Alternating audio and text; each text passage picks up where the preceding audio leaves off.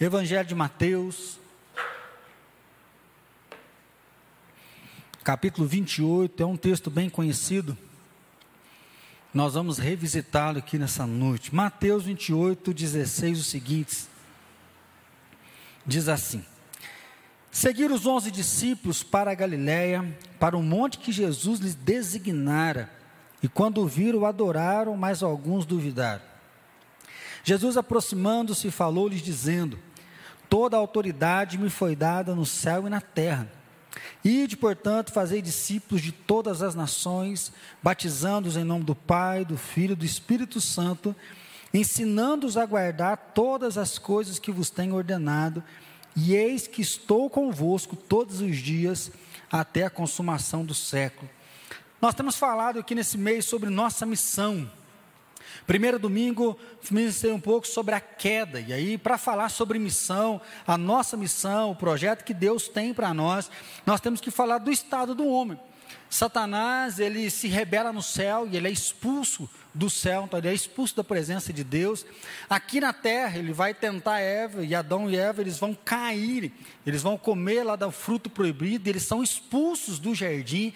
E aí nós temos essa realidade que o homem está separado de Deus, o homem está afastado de Deus. E aí nós vemos a realidade do pecado, o pecado que corrompe, esse pecado que reina no egoísmo, no orgulho, na soberba, esse pecado que mata, que mente, que rouba, que trai. E às vezes a gente fala justamente, nossa, mas o mundo está tão mal, né? Casamento é tão difícil. Né? E uma vez eu ouvi um pastor falar, achei interessante, ele disse assim: já que você pensa do marido, que o marido não é bom, a esposa não é boa, pensa nele e nela sem pecado. Já parou para pensar se a sua esposa não tivesse nenhuma atitude de pecado, se o seu esposo não tivesse nenhuma atitude de pecado, como que seria o seu casamento? Ah, porque o meu filho é isso, não, porque o meu pai é aquilo. Tira o pecado do seu pai, tira o pecado do seu filho, se as ações deles fossem sem nenhum pecado, como que seria? Nós temos orado um pouco sobre a política também, não para defender um partido, defender uma bandeira, mas nós temos clamado para que Deus tenha misericórdia de nós. Você já pensou se na política, né, olha para um político e tira as ações de pecado dele? O que, que seria então né, dessa vida no Brasil? Como que seria a nossa história? Olhar para isso, aí sim nós entendemos o que o apóstolo Paulo diz em Efésios, que a nossa luta não é contra carne ou sangue, mas contra o principado e potestade, né? ou seja, contra Satanás, porque ele vem tentando, o ser humano carnal, ele continua pecando, e o pecado é onde desgraça tudo. Semana passada, o Kelso pregou no domingo, né? E eu falei até no primeiro culto que hoje para mim é difícil pregar depois da pregação dele. Se você não assistiu o nosso culto do domingo passado, assista a mensagem que o Kelso pregou, que com maestria ele falou sobre a palavra, ele falou sobre a verdade. Pensa num sermão top. Né? E ele falou que Jesus, então, ele é a palavra encarnada. Jesus, ele é o verbo de Deus. Só que como olhar para a palavra, um mundo onde não existe verdade. Né? Então, assim, vivemos uma cultura né, considerada pós-cristã, onde já não existe mais uma verdade. O que existe agora são pontos de vista. Então, quando Jesus vem e diz: Eu sou o caminho, eu sou a verdade e eu sou a vida. Para o mundo que nós vivemos, tá, o Senhor é um caminho, uma verdade, uma vida, porque existem outros caminhos, outras verdades. Né? Desde que eu me justifique pelo amor, então eu posso qualquer coisa. Afinal, é o humanismo que tem governado, mandado nos corações. Então, como anunciar esse evangelho num local onde existem diversas verdades? É como anunciar o evangelho onde as pessoas acham que tem Deus é um só e tem vários caminhos para chegar até esse Deus. E aí nós vimos esse conflito, porque a palavra diz que não, não existem vários caminhos. Só existe um caminho, Jesus Cristo é o caminho. Só existe uma verdade, nessa verdade tudo deve ser pautado, filtrado em Jesus. E aí então essa dificuldade realmente para anunciar a salvação a dificuldade de falar de Jesus às outras pessoas. O nosso tema hoje, então, é diante da queda, com uma mensagem que é Jesus Cristo, cada um de nós devemos fazer a nossa parte. Cada um de nós, nós temos uma parte, foi dado para nós uma parte. É um momento que nós lemos do Evangelho, diz que os onze discípulos seguiram a Jesus. Alguns estudiosos vão dizer que a grande comissão ela é específica para os discípulos, para os apóstolos, Porque aqui a ideia não está falando de uma grande multidão. Está falando que os onze foram para o lugar ao qual Jesus designara. Mas diz os onze, por quê? Porque um se perdeu. Nós não sabemos como que ficou o coração de Judas, nós não sabemos como que estava a saúde mental de Judas. Provavelmente péssima, porque Judas ele traz Jesus. Ele ganha um dinheiro, né? ele vende, mas depois ele devolve o dinheiro. Então, ou seja, a gente percebe que Judas está numa grande crise de arrependimento. Mas ao invés de encarar Jesus, ele resolve dar um fim na vida dele. É que às vezes a gente vê pessoas que ao invés de encarar o problema, preferem ir para as drogas, para a bebida, para o sexo, preferem algumas outras coisas para dar um escape. E Judas, infelizmente, ele põe fim à própria vida e ele não anda com Jesus, ele comete suicídio. Então diz que os onze seguiram. Para nós é fácil falar o traidor, morreu. Mas imagina você três anos com uma célula, né? Doze pessoas dorme, come, passa apertado, tem dificuldade, vê milagres, celebra. Imagina você aí com 12 amigos bem chegados. Né? Imagina você com 12 pessoas caminhando junto e você descobre que um, além de trair, se enforca. Às vezes a gente esquece um pouco né, da, do movimento. E aí a gente vê um texto aqui que Jesus tinha morrido e ressuscitado. E é bonito porque há um tempo atrás ele apareceu do nada dentro de uma casa. Né? Jesus então ele aparece, o povo fica meio assustado. Mateus vai dizer que de alegria alguns não acreditam, né? E aí Tomé, ah, não sei não, né? Jesus pode pôr a mão aqui, ó. E aí eles colocam a mão e realmente, né? O Senhor ressuscitou, o Senhor está vivo. Jesus conversa um pouquinho e desaparece. Jesus some. E aí, seja, a alegria de vê-lo, mas ele foi embora. Como que é isso? Até quando que ele vai ficar? Que jeito que vai administrar isso aqui para a gente poder viver? Os boatos estão rolando. Ressuscitou, ressuscitou, é o Messias, é o Salvador, é o Senhor. Mas também tem boato. Sabe os onze roubaram o corpo dele. Aproveitaram que os soldados estavam dormindo, e enquanto os soldados estavam dormindo, roubaram. E agora estão falando que ele ressuscitou. Para nossa mentalidade, é forte a gente falar da ressurreição como se fosse um evento único. Como se tivesse feito aí um movimento, né, todo brasileiro se levanta e vai todo mundo unido para a rua. Só que nós temos que lembrar que três dias atrás, a multidão disse: Nós queremos, nós queremos Barrabás. Há três dias atrás, a multidão mandou crucificar. Ah, é um Zé Ninguém mesmo. Ah, é o filho do carpinteiro. Ah, lá de Nazaré, pode matar. Não, ele é Deus, ele é cura, ele cura, ele faz milagre. Não, não, a gente prefere Barrabás. Então, assim, a multidão não queria ele. É tanto que nós não vemos após a morte de Jesus os discípulos pregando ousadamente. Jesus morreu, o texto bíblico não diz que os discípulos estavam no templo, orando, pregando, ensinando. Após a morte, os discípulos estão fugindo. Os discípulos estão juntos dentro de uma casa, porque mataram o mestre. Quem que é o próximo da vez? Mataram o chefe. E aí, vai ressuscitar ou não vai? Estamos correndo um risco de vida. Quando Jesus aparece do nada. Olhar para isso, então, é pensar, e agora o que fazer? Nós vamos ganhar o um mundo, não vamos ganhar o um mundo, como que vai direcionar tudo? Eu acho que aqui entra nessa ideia da normalidade e eternidade. Pensando um pouco sobre fazer a nossa parte, né? meditando um pouco essa semana, eu estava olhando sobre a normalidade. Qual que é a nossa normalidade? Acorda cedo, toma um café, provavelmente você deve ter sua rotina, não é assim? E aí vai trabalhar, almoça, trabalha, vem para casa para assistir um jornal, descansar. Outros vão para a faculdade, outros vão para um outro trabalho. E aí dorme. Essa é a nossa normalidade trabalhar 30 dias, ganhar um salário para ver se sobrevive pelo menos 10 dias com dinheiro no bolso, assim, ou se consegue chegar o dia 20 para fazer um vale, para ver se vai mais um outro dia. Um dia se está bem, outro dia nem tanto. Um dia se está apaixonado, outro queria ter morrido na noite anterior, porque o negócio está difícil, desesperado.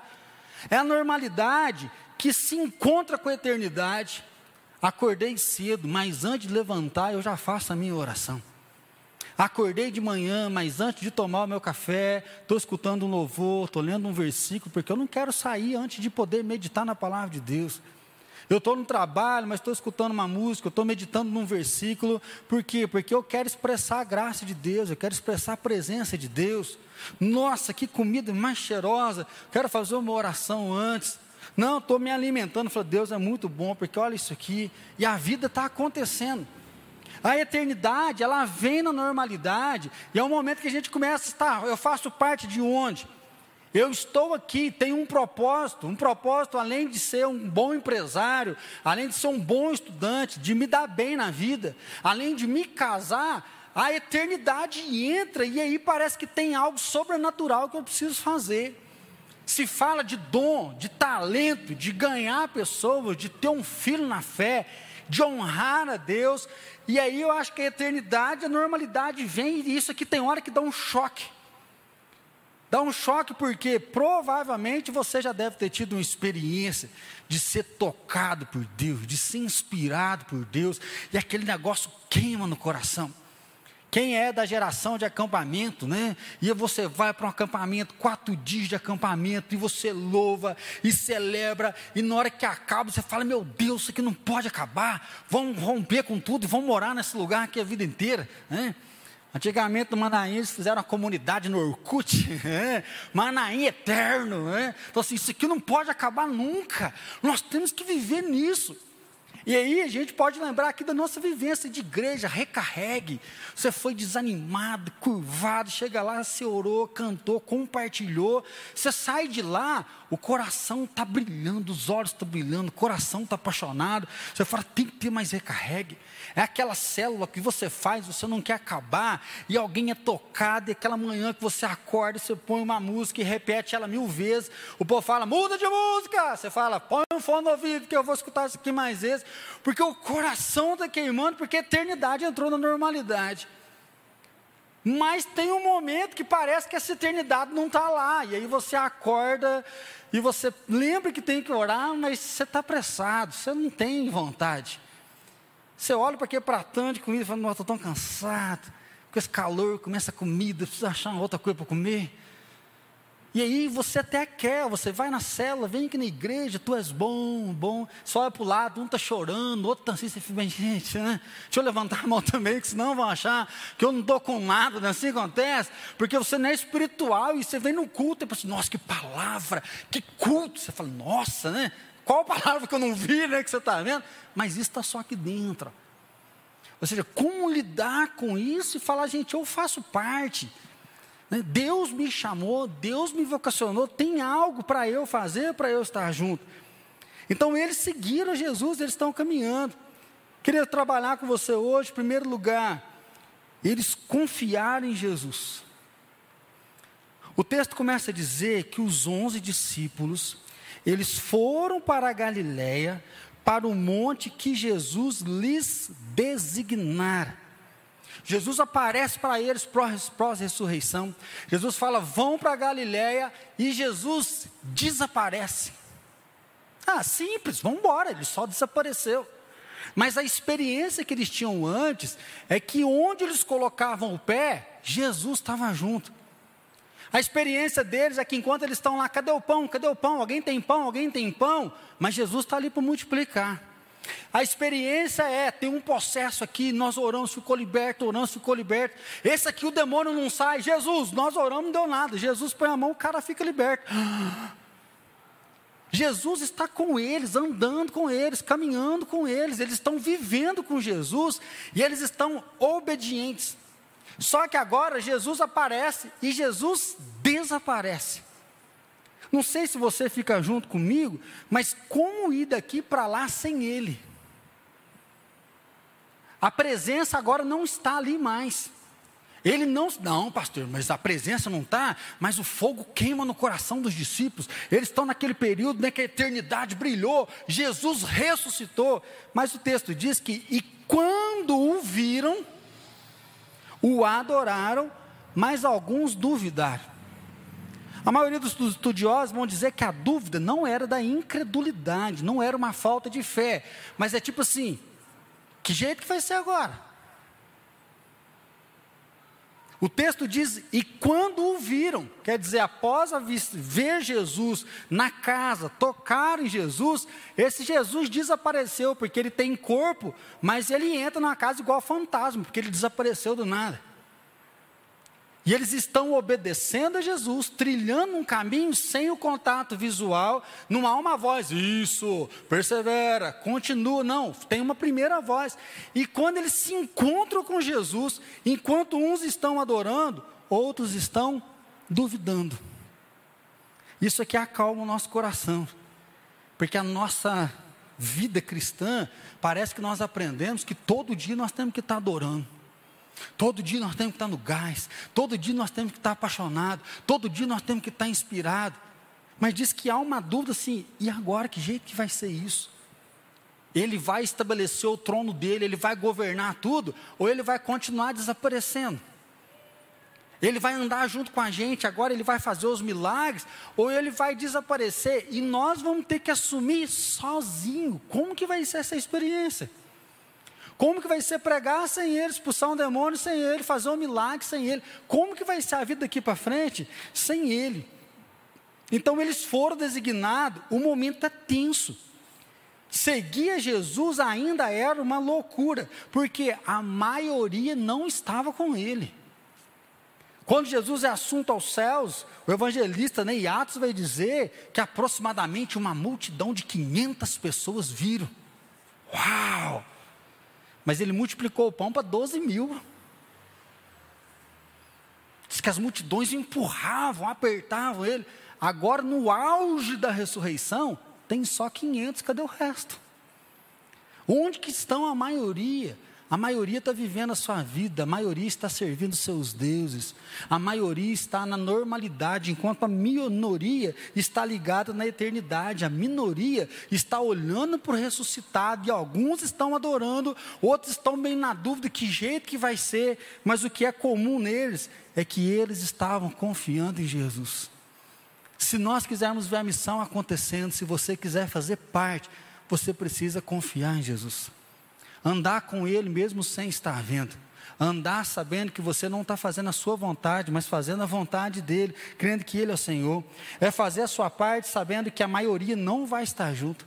É fazendo a sua parte sabendo que a maioria vai estar te reprovando, olhando para você para apontar o dedo, para falar que vai dar errado, que você não dá certo, que esse negócio de Deus é, não passa de uma mentira só para quietar o seu coração. Então, cuidado com o momento. Porque às vezes no momento a gente se distrai na normalidade. Às vezes no momento parece que a eternidade ela não existe. E aí nós passamos a viver somente uma vida carnal. Nós concentramos apenas naquilo que é passageiro, enquanto Jesus está convocando os seus discípulos. Então tenha Cristo gravado no seu coração. Eu estava ouvindo uma palestra do pastor Jeremias, hoje de manhã e ele me atentou uma coisa que eu não tinha reparado. Cego Bartimeu, você deve lembrar dele. Ele era um cego, está sentado na sarjeta, naquela época era um pedinte de esmola. E aí nós sabemos a história. Sabendo ele que Jesus estava passando, ele começa a gritar: Jesus, filho de Davi, tem compaixão de mim. Diz que a multidão falou: fica quieto, Jesus tem, tem mais coisa para fazer. Ô Jesus, filho de Davi, tenha compaixão de mim. Cala a boca, rapaz, não importou no mestre, não. Ô Jesus, tenha compaixão de mim. Jesus fala: traz esse homem para cá. Ele fala: o que você quer que eu te faça, Bartimeu? Ele fala: eu quero ver. E diz que aquele homem passou a ver. Já preguei diversas vezes aqui. Né? Se Deus, se você tiver diante de Deus, fala: Deus, melhore meu casamento, que tanto? Tamanho da minha fé.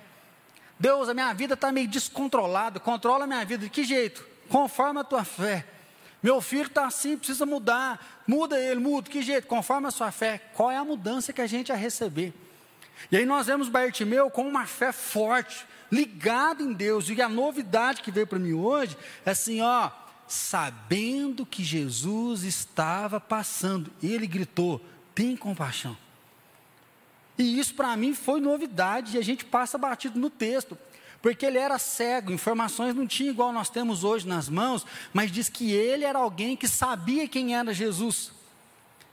Ele conhecia, não é uma pessoa que está só passando, não é um negócio, uma muvuca, quem está aí, quem está aí, quem está aí. Uma, quem que é esse? Quem que é esse? Por que está essa, essa muvuca? Não, disse que ele sabia quem é que estava passando. Então ele não faz um pedido aleatório, ele não faz assim, dá uma esmolinha, olha para mim, ninguém olha para mim. Ele sabia que ele estava falando com o Filho de Deus, e aí o que nós temos é um coração ligado naquele que não, não enxerga, mas ele sabia quem era. E aí, enquanto todo mundo manda ele calar a boca, cala a boca, fica quieto, ele grita mais alto, ele grita mais alto, ele grita mais alto, porque ele sabia, ele conhecia quem era aquele. E quando Jesus fala assim: ó, o que você quer que eu te faça? Ele fala: eu quero ver. Gente, que paixão, que coração queimando de saber quem ele é, de estar na presença dele e de poder confiar naquilo que ele pode fazer. E aí eu pensei, né, na mulher com fluxo de sangue. Provavelmente alguém que tinha uma condição financeira muito boa, já tinha consultado em vários médicos, ninguém cura, e ela fala assim: se eu for até lá e tocar na veste dele, certamente eu vou ser salvo. Se essa mulher é presbiteriana, que jeito que seria a cura dela?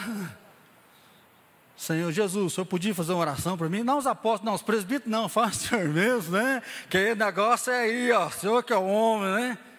Se é mais penteca, Jesus vai orar, mas não tem nem um olhinho, põe um olhinho aqui, Jesus, o senhor curar, né? Tem um salzinho para levar para garantir que o negócio não vai voltar, para eu pôr lá na minha casa. Essa mulher, ela fala assim: ó, se eu tocar nas vestes, eu vou ser curada. A pergunta é: que fé que essa mulher tinha? Tá, a fé vem pelo ouvir, então ela ouviu, e para o que ela ouviu, isso impulsiona ela a falar: eu não quero nem incomodar, ou seja, não tem pedido. Não é uma campanha de jejum, de oração, abrir mão disso, abrir mão daquilo, é assim, se eu for lá e relar, eu vou ser curado. E o que, que essa mulher faz? Ela vai. E aí nós percebemos dois corações apaixonados. Pessoas que tinham, né, conheciam de Jesus, buscaram de Jesus, e isso impulsionou a andar com Ele, a confiar nele. Dessa forma, nós podemos ver o que? Um nível de confiança muito grande, que nós podemos falar dos onze. Não estavam vindo, ele desapareceu de novo, mas eles foram para o lugar onde Jesus tinha ordenado. E quando o viram, tiver esse contato com Ele. Para nós pensarmos na missão, nós precisamos pensar se nós estamos seguindo a Jesus. Porque às vezes nós paramos no meio do caminho. Às vezes nós deixamos a normalidade das brigas, incertezas, problemas emocionais, e aí a gente vai atrás de um psicólogo, a gente vai atrás de um coach, a gente vai atrás disso, vai atrás daquilo, e sim, nós temos que ir para ajudar, mas nós estamos esquecendo de Jesus. Nós estamos validando as nossas condutas erradas, os nossos pecados, para dizer que não dá certo, para dizer que a gente é fraco, e nós estamos esquecendo que Jesus é o Filho do Deus vivo, que Ele é o caminho, que Ele é a verdade, que Ele é a vida. Nós estamos esquecendo que se o Filho nos libertar, verdadeiramente nós seremos livres. Nós estamos esquecendo que se nós vamos até Ele, nós encontramos descanso. Se nós formos até Ele, nós vamos ter alívio, por quê? Porque a nossa vida vai ser transformada. Então, meu irmão, para você fazer a sua parte, você precisa confiar em Jesus. Confiar quando a eternidade invade, confiar quando, sem perceber, você está vivendo mais a normalidade, achando que anda como normal. Jesus fala: você não é normal. Tem hora que ele fala: ah, vou parar com tudo. Não adianta, porque você não é normal. Porque o Espírito Santo habita em você e Deus te chamou para viver em novidade de vida. Então, mesmo quando não vê, siga ele, caminhe. Segundo lugar, então, renova a sua paixão. Se nós quisermos fazer a nossa parte, nós precisamos dar uma calibrada na nossa paixão, dar uma cuidada no nosso amor e fazer algo para que isso seja movimentado, fazer isso para que algo seja inspirado. Só que aí o problema nosso é que nós esquecemos como calibrar isso. Vamos ver os casamentos aí, vamos fazer uma pesquisa. Como está seu casamento? De 1 a 10. Não, na pela não, né? Vai de 2 em 2, de 3 em 3, né? Ixi, né? aquele negócio está feio. Está feio, mas por quê? Porque hoje a gente escuta mais pessoas falando em separação, em divórcio. A gente vê que às vezes o casamento não está bom, mas não se investe. Estava conversando com um casal esse tempo atrás e falando com ele, assim, vocês já compraram um livro sobre casamento? Não. Falei, cara, vocês lêem sobre tantas as coisas, nunca leu sobre casamento. Uai, mas tem livro sobre casamento? Assim, ao invés de investir para restaurar a paixão, restaurar a relação, a gente prefere dormir na outra cama, dormir de bunda, um virado com o bico para o outro, sem conversar, sem relacionar e deixar a relação ficar desgastada. Quando fala da relação com os filhos, ah, o meu filho já não me escuta. Ah, o meu filho agora quer viver individualidade, né? Eu que banco as contas dele. Mas tá, você que banca as contas, mas o coração dele está escondido. E aí, não, mas como que eu faço? Aí a gente quer terceirizar. Ô Larissa, conversa com meu filho, né? O Vinícius, faz o intensivão lá. E aí a gente fica achando alguém para ir, mas nós não vamos. Então, meu irmão, eu queria convidar você a renovar a sua paixão para com Deus. Porque às vezes nós estamos esperando, Deus, vem, Deus, vem, né? E as nossas músicas mostram o jeito que está o nosso coração. A gente quer ser tocado, a gente quer ser abraçado, a gente quer que Deus venha, que Deus é minha rocha, Deus é isso, mas a gente não consegue ir até Ele. E para falar de renovar a paixão, nós temos que lembrar que cada um renova a paixão de um jeito. Se a sua mulher quer de você que você elogie, que você fale que ela é bonita, que ela é especial, aí você vai lá e compra uma caixinha de bombom e você leva uma caixa de bombom para ela, provavelmente ela vai olhar para o bombom e vai falar assim: Você acha que você vai me comprar com isso aqui? Agora não. A sua mulher quer né, um, um bombom, um presente. Aí você vai lá e escreve: Você é a minha melhor escolha, a minha melhor decisão, né, que eu te amo. Ela vai catar aquele bilhete e fala: Só isso? Um pedacinho de papel desse, né? Você não me valoriza. Se todo mundo der uma risadinha assim, que a gente fala de amor, a gente sabe que mexe. Então, assim, ó, o que é que faz resgatar a sua paixão? Às vezes o que vai resgatar a tua paixão é acordar de madrugada, dobrar os seus joelhos e clamar a presença de Deus. Às vezes o que vai renovar a tua paixão é antes de tomar um café, ligar um louvor, pôr um foninho lá, às vezes você acorda muito cedo, ler um versículo, meditar naquele versículo, pôr o despertador para ministrar. Às vezes o que renova a tua paixão é assistir live, fazer uma maratona, não de série, mas de congresso, de clamar mesmo a presença de Deus, clamar unção. Às vezes o que renova a tua paixão é juntar pessoas na tua casa para tocar um louvor, para cantar um louvor, para fazer oração, para ter um tempo de oração, de intercessão. Às vezes o que renova a tua paixão é quando você vê a vida tocando o outro, é ajudar alguém, é abençoar alguém, é participar de uma boa obra, é dar aula para alguém, é estar aqui no louvor, é participar de uma célula, é preparar a célula, é orar com as pessoas, mandar um WhatsApp para alguém, é ser útil na obra. Só que às vezes nós estamos esperando Deus me dar mais amor, Deus me dá mais fé, Deus me dá mais amor, Deus me dá mais fé, mas nós não renovamos isso para com Ele. Às vezes ele está disposto a fazer, mas como nós não conseguimos demonstrar nossa parte para com ele, esperando que uma eternidade invada e nos faça fazer de obrigação, nós deixamos de renovar a nossa. O que ela está ministrando para nós chaves para o crescimento espiritual. Existem algumas chaves, disciplinas espirituais, mas o que é que move você? Às vezes você é a pessoa do louvor, você é a pessoa da oração, você é a pessoa da leitura, grandes partes. Ler um livro da Bíblia uma vez por dia, ler 10 capítulos, 20 capítulos, é buscar, é mandar isso para todo mundo. Renova a sua paixão. Por quê? Porque Jesus é aquele que chegou e falou assim: acalma mar, para vento, e a tempestade acalmou. Jesus é aquele que falou assim: joga a rede do outro lado. Jesus, você não está entendendo. Nós pescamos a noite inteirinha, joga a rede, não tem peixe, joga a rede, não tem peixe, joga a rede. Nós estamos cansados, Jesus. Já trabalhamos a nossa noite inteirinha, não pegamos nada. Mas o Senhor falou para nós jogar lá, nós vamos obedecer. E ele joga a rede, puxa uma rede, quase arrebentando a rede de tanto peixe. Jesus é aquele que disse assim: paralítico, pega o teu leito, anda. E o cara põe a caminha dele debaixo do braço e sai. Jesus é aquele que falou assim: vocês estão arrancando as crianças, deixa elas virem até aqui, porque delas é o reino dos céus.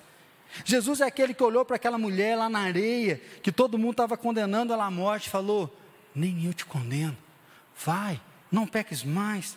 Jesus é aquele que disse: Sete? Eu te digo, setenta vezes sete. Jesus, ele foi perfeito, porque Porque Deus é perfeito. Até brinquei aqui no primeiro culto que nós falamos que Jesus é a perfeição. O bicho é tão perfeito que virou uma apelação. Porque Jesus é o cara que não tem como se criticar. Para falar mal de Jesus, você tem que falar que ele foi bom demais. Porque Jesus é o cara que fez tudo isso e não falou assim: se alguém te dá um tapa na face, dá outra. Jesus falou: estão falando para ir orar, maltratar o inimigo. Eu falo que ore pelo seu inimigo. Jesus, ele é tão bom que você olha para ele, e aí a única palavra que tem é apelação. Porque até os cristãos falam, ah, mas igual Jesus também, só um, né? Sim, só um. Porque Ele é Deus e Ele se entregou por nós. E é por isso que lá em Romanos 8 vai dizer assim: o que diremos, pois, à vista dessas coisas? Se Deus é por nós, quem será contra nós? Aquele que não poupou o seu próprio filho, ora antes por nós o entregou, porventura não nos dará graciosamente com ele todas as coisas? Nada nos separará do amor de Deus que está em Cristo Jesus. Nem fome, nem crise política, nem comunismo, nem prostituição, nem droga, nada, nenhum demônio, nenhuma macumba, nenhuma feitiçaria, nenhum Exu, ninguém pode nos separar de Jesus Cristo. Então, meu irmão, renove a sua paixão para com Ele, porque a dele já está renovada por você. Renove o teu amor para com Ele, porque o amor de Deus está renovado sobre você. Ele não abriu mão de você. Ele não abre mão de você na caminhada. A prova é que ele concedeu dom, ele concedeu, segundo a graça dele, talentos para que você fosse útil nessa obra e pudesse fazer. É por isso que ele diz: toda a autoridade me foi dada. Jesus fala isso para os discípulos para mostrar mais do que humano, eu sou divino. Eu tenho toda a autoridade no céu e na terra, por isso que eu curei, por isso que eu libertei, por isso que eu transformei a água em vinho, por isso que eu multipliquei os pães, porque eu tenho o poder de Deus, porque eu sou Deus. E é nessa autoridade que Jesus fala: vão agora e sejam meus discípulos. Vão agora e façam a parte de vocês. O problema, e aí eu vejo que até comigo, nós estamos vivendo um looping. É uma vida corrida demais. É um desejo do sucesso. Nós estamos fugindo do fracasso, correndo, melhorando, assistindo live, assistindo live de tudo quanto é tipo, de tudo quanto é jeito, porque nós temos que ser melhores, nós temos que empreender, nós temos que dar bem na vida, nós temos que ter muito seguidor, nós temos que fazer a nossa vida dar certo, nós não podemos sofrer, nós não podemos chorar e nós temos que dar conta para tudo. Enquanto isso, a nossa paixão vai se perdendo perdendo, porque é uma loucura de ser bem sucedido. Enquanto o salmista diz: agrada-te do Senhor, e Ele satisfará os desejos do teu coração. Entregue o teu caminho ao Senhor, confia nele, e o mais Ele fará. É por isso que a oração do Pai Nosso diz que venha o teu reino, seja feita a tua vontade. Pai nosso que estás no céu, santificado seja o teu nome, venha o teu reino, seja feita a tua vontade. Jesus então ele diz que nós precisamos renovar nossa paixão. Porque para andar com Deus nós temos que estar apaixonados. E aí se nós podemos encontrar né, com a presença dEle, com o amor dEle. Então qual é a sua parte? Perdendo o casamento, perdendo seus talentos, porque eu tenho encontrado muitos jovens que falam assim, ai, eu tinha tanta vontade de fazer tal curso, mas isso não dá dinheiro, né? E aí nós estamos vendo os nossos jovens adolescentes não escolhendo mais uma profissão porque é o dom, é o talento, mas porque é o dinheiro. Tá, tá certo, tem que preocupar realmente com a família, tem que preocupar com o sucesso. Mas aí a gente vê uma geração de insatisfeitos, que ganham bem, mas apresentam um trabalho qualquer. Pessoas que sempre têm que se superar e não conseguem ficar felizes mais porque tem que superar cada vez mais assim. Então, assim, qual é a sua parte? Qual é a sua parte? Meu irmão, não deixa que a normalidade faça você pensar que você é normal. Porque você não é normal, o Espírito Santo habita em você. Salomão vai dizer que a eternidade foi compartilhado conosco, que a eternidade ela movimenta e mexe. Então, se você está apaixonado por Jesus, teu coração ainda queima. Você fala, pastor, meu coração não queima. Então, faça ele queimar. Cuide desse amor, invista nesse amor. Em último lugar, se você quer fazer a sua parte, ame então o perdido. Falar de missão é falar de amor ao perdido. E aí ele diz aqui: né, Ide, portanto, fazei discípulos de todas as nações. Todas as nações não é pensar aqui sim, sim, países, mas todas as nações é uma alusão especialmente ao gentio. Ou seja, faça discípulos de todos aqueles que não conhecem a Deus. Anuncie a todo aquele que não conhece Jesus. E aí, eu acho que a igreja em célula abriu muito o nosso coração para uma verdade que já existia. Porque antigamente, né, o único trabalho espiritualmente falando, né, divino, vocacionado, o chamado era o pastor. E aí o pastor ele recebe uma vocação de Deus para cuidar do rebanho, e aí é ele é o que prega, é ele que evangeliza, é ele que ora, é ele que faz isso, é ele que faz tudo, porque porque ele é o ser divino que foi chamado.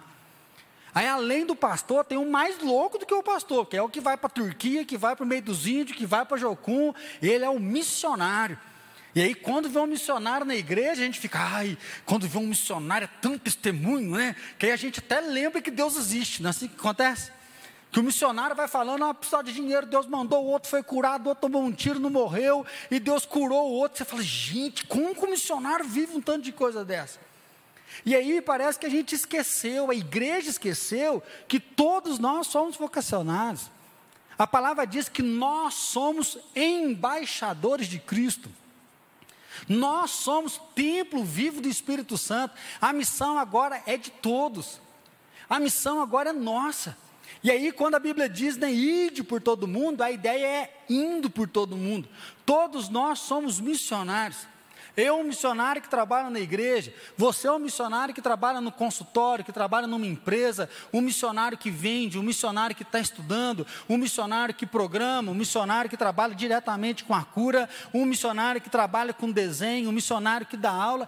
Cada um de nós num local, sendo missionário, fazendo o quê? A nossa parte. Tocando pessoas, abençoando pessoas, ministrando o coração de pessoas. Semana retrasada, eu participei de um fórum de missões da IPI, revitalização, e sempre vem uma pergunta: ah, IPI de Alfenas cresceu, como que foi isso? Porque um terço das nossas igrejas, elas têm menos de 50 membros. Nós somos aí 600 igrejas no Brasil, 200 IPIs têm menos de 50 membros. E igreja com mais de 100 anos. Então, assim, a maior parte da nossa igreja, da denominação, é uma igreja muito pequena. E aí, pastor, que, que, como que foi? E aí eu sempre lembro quando eu cheguei aqui em Alfenas, a nossa igreja tinha 25 anos e tinha 80 membros. Naquela época tinha uma igreja fazendo aniversário, 10 anos de aniversário, e tinha 200. Aquilo, quando eu vi essa situação, eu falei, gente, não é possível nós somos tão ruins desse jeito, que os outros estão aqui na cidade há 10 anos e tem 200, e nós estamos há 25 e nós temos 80. Eu falei, não é possível que a nossa igreja é tão ruim assim, que ninguém conhece Jesus através de nós. Eu lembro que desde que eu me formei, algo que não era concebível, era a gente poder olhar assim, ah, o sul de Minas é muito duro, o sul de Minas é muito fechado, ah, é um povo muito idólatra, é um povo que não recebe o evangelho, enquanto a Bíblia diz que o evangelho é o poder de Deus na salvação de todo aquele que crê. Eu falava, gente, o Evangelho converte o coração duro, o Evangelho converte o coração idólatra, o Evangelho toca o coração de pessoas. Não é possível que a gente não pode avançar, porque esse Evangelho é tão fraco. Não é possível que esse evangelho não faça sentido hoje. E eu lembro que desde aquela época até hoje, o que nós começamos a fazer é parar de lamber crente. Porque as igrejas pequenas, porque ah, um está triste, o outro está beiçudo, aí vai lá e conversa. E o pastor não fez isso, e o pastor não fez aquilo, e o pastor não foi na casa do outro. E aí era um falando mal do outro, um falando da vida do outro. E o que nós aprendemos é o quê? Cada um cuida da sua. E quem precisar, nós vamos colocar a mão no fogo para que ele recupere. Mas todos nós vamos começar a servir a Deus e nós vamos mostrar Jesus para as outras pessoas. Esses 14 anos tem sido uma caminhada de entender que Jesus é o Senhor, Ele muda a vida das pessoas. E que se você é um crente que não serve a Deus, você pode até dar mau testemunho. A nossa igreja pode ser queimada por você, mas Jesus vai te queimar no julgamento. Nós sabemos que a igreja é um lugar dos doentes, mas é um lugar onde os crentes que dão mau testemunho vão acertar a conta lá, não é com a gente. Porque nós não somos juízes, nós somos evangelistas. Nós somos sal, nós somos luz para tocar o coração de pessoas, para abençoar pessoas e ministrar pessoas. Amar o perdido, aí o Paulo Mazona ele vai falar e deixa a gente constrangido, para a gente poder lembrar que o perdido continua perdido. O seu pai vai morrer e vai para o inferno. A sua mãe sem Jesus vai morrer e vai para o inferno. O seu filho sem Jesus vai morrer e vai para o inferno. Você sem Jesus vai morrer e vai para o inferno. Você pode ser bonzinho, você pode até participar da igreja, mas se você não tiver Jesus como Senhor e Salvador da sua vida, você vai morrer e você vai para o inferno. Sabe aquele amigo, parceiro, sabe aquele confidente, sabe aquele que não sai da tua casa, sabe aquele que te empresta dinheiro, sabe aquele que cobra você em todos os momentos. Se ele não tiver Jesus, ele vai morrer e ele vai para o inferno. Essa é a tristeza do pecado. Esse é o jugo de Satanás, que ele vai para o inferno, mas ele vai levar você junto. E é isso que nós não podemos perder tempo. É por isso que nós não queremos ficar falando mal um do outro, é por isso que nós queremos fortalecer a nossa vida em Deus, confiar nele, renovar nossa paixão, por quê? Porque o salário do pecado é a morte, mas o dom gratuito de Deus é a vida eterna, e nós experimentamos da eternidade. A eternidade habitou o nosso coração. E por amor a Deus nós queremos caminhar. E aqui eu acho que é muito forte, porque a tendência, às vezes, até de nós pregadores, é falar assim: você tem que pregar que você tem que obedecer, você tem que pregar que você tem que obedecer a Deus, Deus te mandou pregar, Deus te mandou pregar, ide por todo mundo e prega o Evangelho. Deus mandou? Mandou. Agora tem outro, ó, oh, fulano vai morrer, a culpa é tua, né? Acabei de fazer aqui assim. Fulano vai morrer, você não pregou. Deus vai cobrar o sangue. E ele vai cobrar? Vai. Mas por que, que nós temos que receber uma palavra dura, enquanto nós podemos lembrar que Ele me amou, e se Ele me amou, eu posso amar o outro. Em gratidão ao que Ele fez por mim, eu posso servir o outro.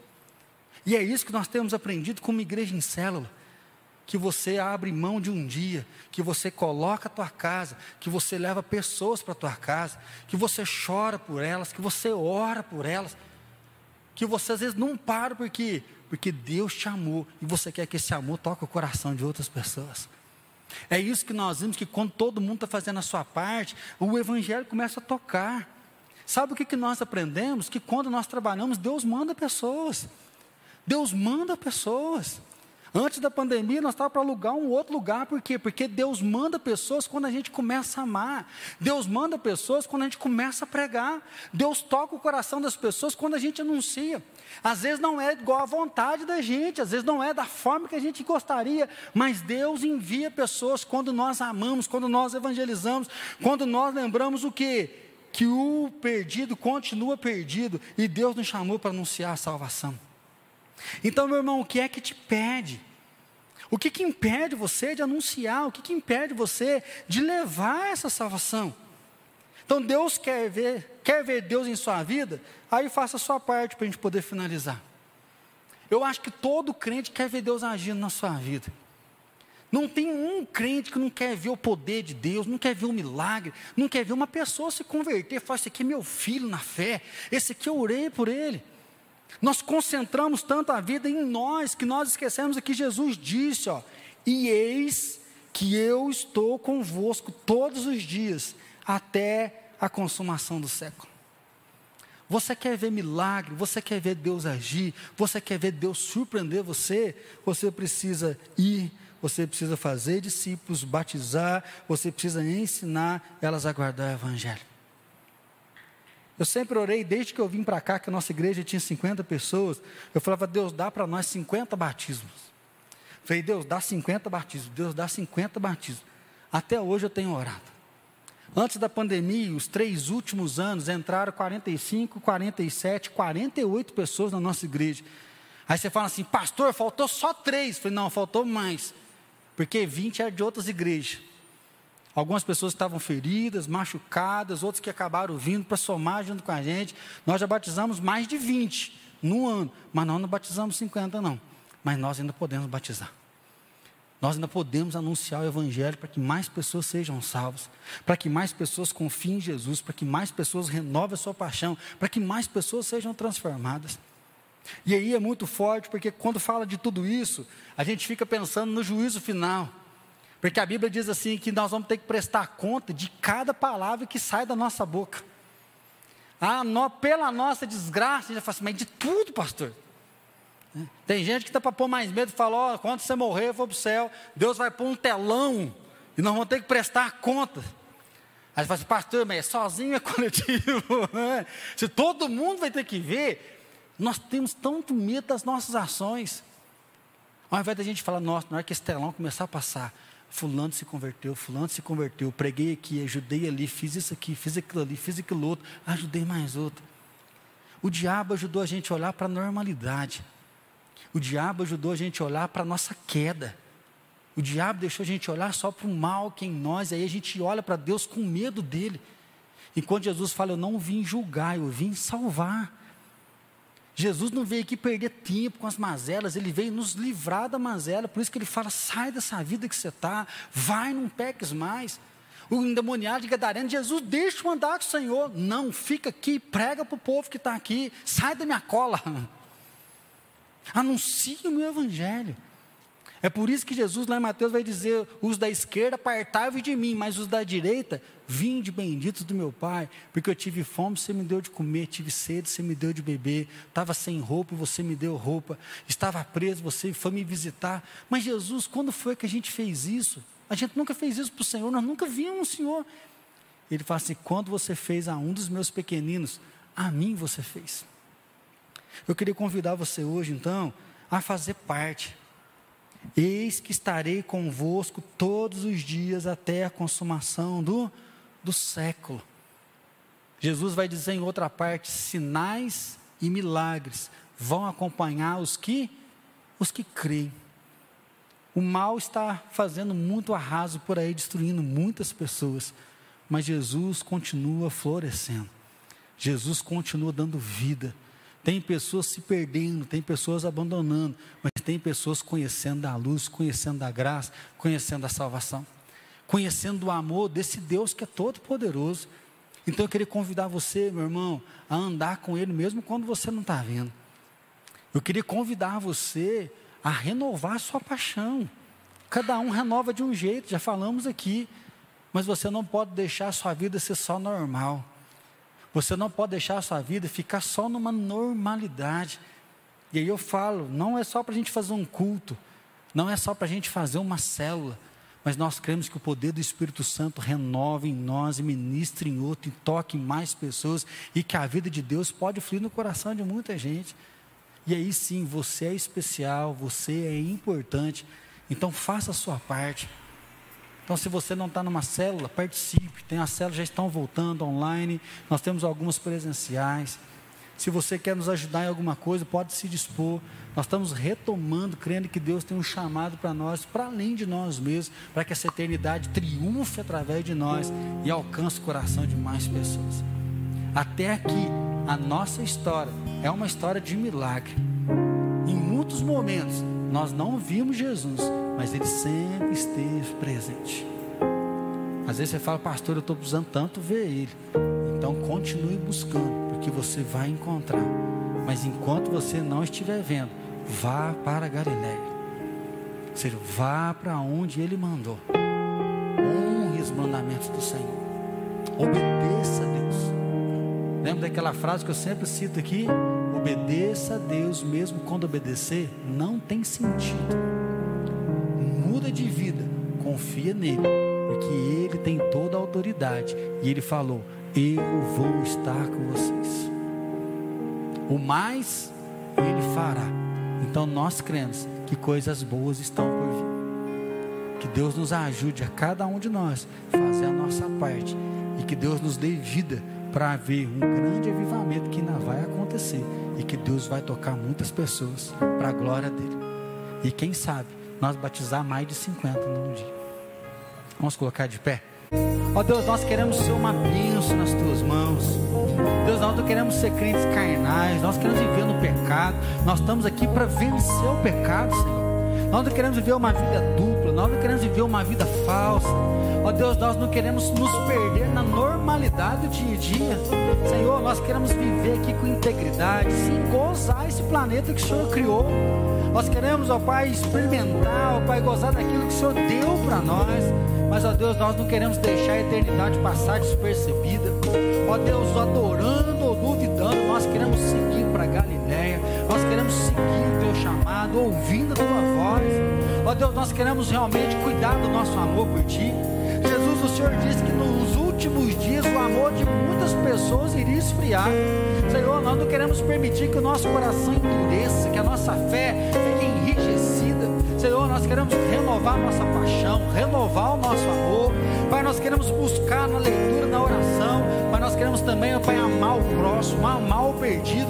Deus, nós sabemos que a maioria não quer, a maioria se afasta, mas nós queremos obedecer ao Senhor e anunciar, porque nós sabemos que muitas pessoas vão se converter, muitas pessoas vão ser batizadas, muitas pessoas, a Deus, vão ser libertas do inferno, muitos nomes vão ser escritos no livro da vida. Senhor, dá-nos filhos na fé. Senhor, que cada crente que está aqui nessa igreja possa ver um filho na fé florescendo, possa ver o Evangelho habitando o coração de uma pessoa. Senhor, que as nossas orações sejam ouvidas, que a nossa casa, Pai, seja um lugar de plantar salvação, que o nosso casamento, Pai, possa refletir salvação, que os nossos filhos, ó Deus, possam refletir tua salvação. Senhor, eis-nos aqui,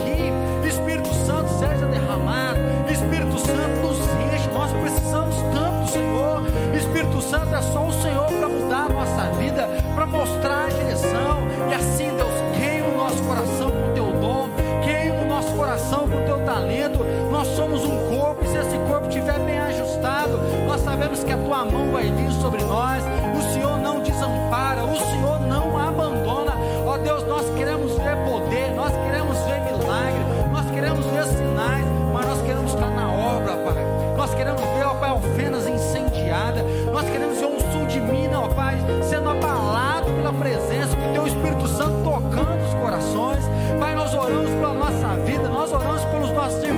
estão aqui nessa cidade.